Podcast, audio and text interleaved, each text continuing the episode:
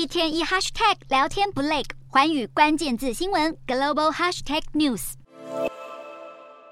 报社加急赶工印刷，因为美国前总统川普涉嫌支付封口费给成人骗女星而遭到起诉的案件，如今在全美闹得沸沸扬扬。家家户户都十分关心，这将对二零二四总统大选产生什么样的化学效应？川普不但对于犯下三十四项伪造商业记录的指控全都不认罪，还痛骂这是民主党为了操弄二零二四总统大选而祭出的政治手段。不过，现在的民调却显示，封口费案似乎对川普的支持率出现了正面影响。佛州州长迪尚特是川普在共和党内最具有威胁性的竞争对手。不过，自从爆发封口费案后，川普的党内支持度竟然扶摇直上，以风驰电掣的速度与迪尚特拉开差距，达到两倍的距离。迪尚特的民调支持度，如今连川普的车尾灯都看不到。而这也代表着二零二四总统大选可能将再度迎来川普大战拜登的精彩戏码。对于两位阿公级候选人竞争总统大位的战情预测，民主党内部出现了两派不同声浪。一部分民主党人士认为，川普若是代表共和党参选，将会提高拜登连任的胜算。主要原因分别是两位候选人的年龄相近。这将降低部分选民对拜登年龄的疑虑。此外，川普若真的参选，渴望刺激民主党选民更加踊跃参与投票。不过，另一派民主党人士则生怕2016年川普拿下摇摆州，以选举人团票击败民主党候选人，赢得大选的情节重演。